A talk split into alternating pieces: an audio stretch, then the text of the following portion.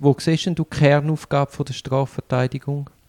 Ja, also, gell, man kann das immer so, man kann immer so in die, in die dogmatische Höhe oder so, in die rechtsphilosophische. Also, im, Im Wesentlichen geht es ja schon darum, auf der einen Seite um, um die Sicherstellung davon, dass, dass der Beschuldigte ähm, nicht zum Objekt vom Verfahren bleibt, sondern ein Subjekt ist. Aber selbstverständlich ist er immer auch ein Objekt vom Verfahren.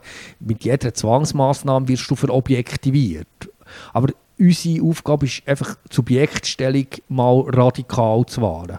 Und das Zweite, ähm, beibringen, also damit gehört einfach alles wie Verfahrenskontrolle etc. Und das Zweite ist natürlich irgendwie das Sichern von den, von den Umständen, die für, für den Klienten sprechen, also von den entlastenden Umständen, wobei das der Maßstab, was, was entlastend ist, bestimmt der Klient und nicht, nicht, das ist nicht objektivierbar oder begrenzt. Und zur Subjektstellung gehört für mich, und das ist ein Thema, das ich, das ich verschiedene Mal schon aufgegriffen habe, stark das Innenverhältnis. Und ich finde, das wird unterbeleuchtet, also Fürsorge und Beratung vom Klienten. Weil die Wahl der Subjektstellung vom Klienten fängt damit an, wie ich auf den Klienten zugehe. Also ja, ihn als klar. Subjekt war. Und erst auf, auf der Basis von einem ser seriös geklärten und guten Innenverhältnis kann eine Beratung, nutzbringende Beratung passieren. Und damit auch ein, ein, ein, ein zielführendes Halten im ja, Aussenverhältnis. Ja, mhm. Also von dem her, das denke mir etwas, etwas wahnsinnig Zentrales und vernachlässigt. Ich glaube auch, dass das Innenverhältnis zu wenig diskutiert wird, weil es auch nicht so justiziabel ist. Also wenn er jetzt ganz platt, ausdrückt, die Verteidigerwechsel, die wir ja kennen, weißt, wo, wo man alles hat müssen wiederholen, die seltenen Fälle, wo man gesagt ungenügend verteidigt. Wenn einer besoffen im Gerichtssaal rumstiefelt, der Verteidiger, dann merkt man, das geht nicht. Aber wenn, wenn einer Qualität wie Fürsorge nicht herbringt im Innenverhältnis, ist das schwer einklagbar vor der Aufsichtskommission für die Rechtsanwälte. Also von dem her, dort ist, dort ist am Schluss das Ethos, was entscheidet. Es wird begrenzt justiziabel bleiben. Aber gerade darum finde ich es wichtig, dass wir darüber reden. Und wie stellst du jetzt das ganz konkret so ein Vertrauensverhältnis dar? Mensch, Herr oder da? Ich finde eben Herr und da, ich, ich finde es ein spannender Versprecher, jetzt, weil weil ja, dann muss ihn drin lassen. Muss ihn drin lassen. Also du darfst jetzt auf keinen Fall Nein, das Schwierige ist ja, das Schwierige ist ja, bei der Darstellung jetzt in diesem Buch, ist ja die Frage, wie stellst du es her? Und ich habe das Buch verschiedenen Leuten zum Lesen gegeben. Und wir haben eine Substitutin im Moment, Mara Marci, und die hat es auch gelesen. Und die hat mir bei ne, genau diesen Sachen, also das, diesen Ort bin ich so ein Weichspüler gewesen, weißt, was, was weh tut, schreibst du nicht so gerne drüber, oder? Und dann hat sie mir an Rand geschrieben, wie machst du das jetzt konkret, Stefan, in der Abstandszelle? und tatsächlich, da sind wir eben wieder bei diesen feinstofflichen Sachen, oder?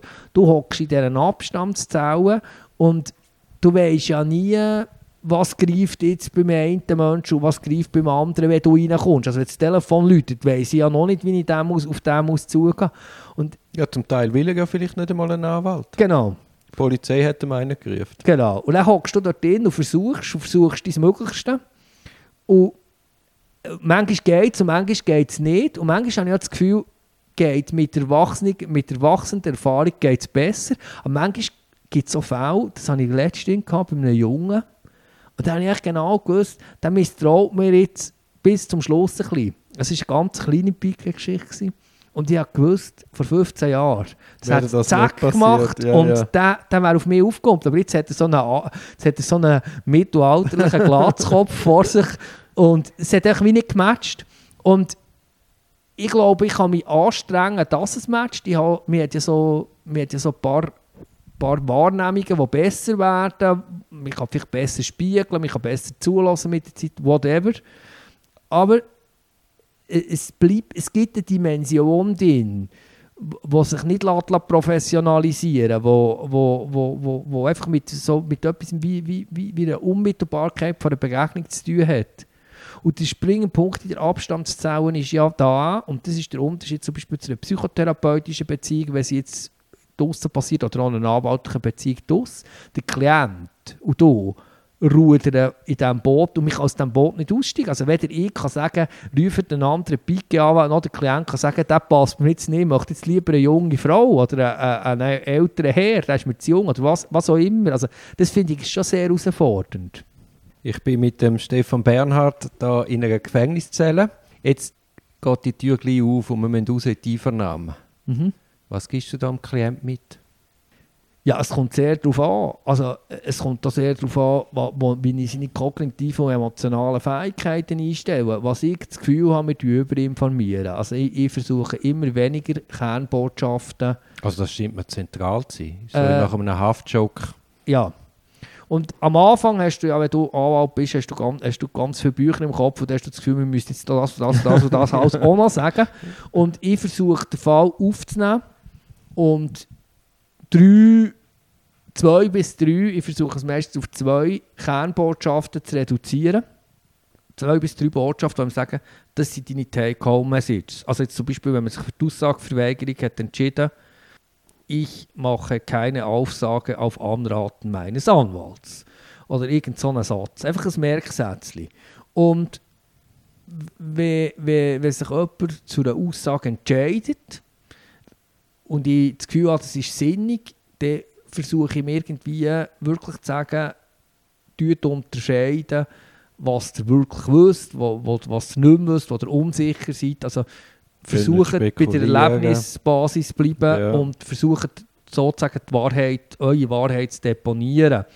Und was ich vermehrt mache, ich komme mir immer ein bisschen blöd vor, aber ich tue vermehrt Take-Home-Messages wirklich gebetsmüllenartig wiederholen. Und immer wieder. Und der Beda, also mein äh, jetziger Büropartner, wo ich schon lange bin, und ich habe am Anfang mit einer, mit, äh, eine Bürogemeinschaft gehabt mit der ehemaligen Opferberatungsstelle für gewaltbetroffene Buben und Männer. Und dort hat es Psychologen, eine Psychologin sehr eine ältere, und die hat, wir haben dort zum Teil Klienten gehabt, gegenseitig vom Berufsgeheimnis entbunden sind, die hat am Beda mir gesagt, hey, eure Infos, das kann kein Mensch aufnehmen. Also wir sind ja noch jung, ihr müsst es abbrechen. Und zwar erstens, zweitens, drittens und wiederholen. Und von ihr habe ich wirklich gelernt, Wiederholung ist gut und sinnvoll und richtig und wichtig. Und wenn ich halt immer wieder das Gleiche sage in anderen Worten, versuche ich irgendwie jemanden zu erreichen, dass es greift, dass es internalisiert. Aber es gibt natürlich immer, du, du gehst in die Einvernahmen und hast das Gefühl, jetzt haben wir das besprochen und, und es geht nicht. Ja gut, hast halt immer noch das Dolmetscherproblem, dass Genau. du quasi den Filter dazwischen hast. Ich mache es anders als du. Ich übe. Ich Ah, das übe mache ich natürlich auch. Intensiv. Eben. Aber ich muss ihm nicht sagen, viermal sagen, du sagst jetzt nichts, sondern ich, man kommt zum Schluss, man sagt nichts. Ich versuche, dass er unbedingt versteht, warum man nichts sagen sollte und den Entscheidung auch selber sollte fassen Mhm. mit gewissem Nachdruck. Und dann fange ich es an üben. Also du machst auch so, dass du sagst, ich bin jetzt der Polizist Genau. und dann karikierst du ihn. genau. Und dann tust Dann also- geht er natürlich gerade beim ersten Mal völlig genau, ja, das mache ich auch. Und nachher, nachher tu, also ich tue auch viele Sequenzen, nachher sagen so, und jetzt gehen wir raus Ja. und jetzt sage ich euch als Bernard wieder da und Ja. jetzt bin ich wieder der Polizist. ja, ja, genau. Was ich zum Teil auch mache, also je nachdem, wenn ich das Gefühl habe, es ist sinnig, habe ich auch das Gefühl, dass ich den Polizist ein bisschen karikiere, einfach auch ein bisschen für die Angst zu nehmen.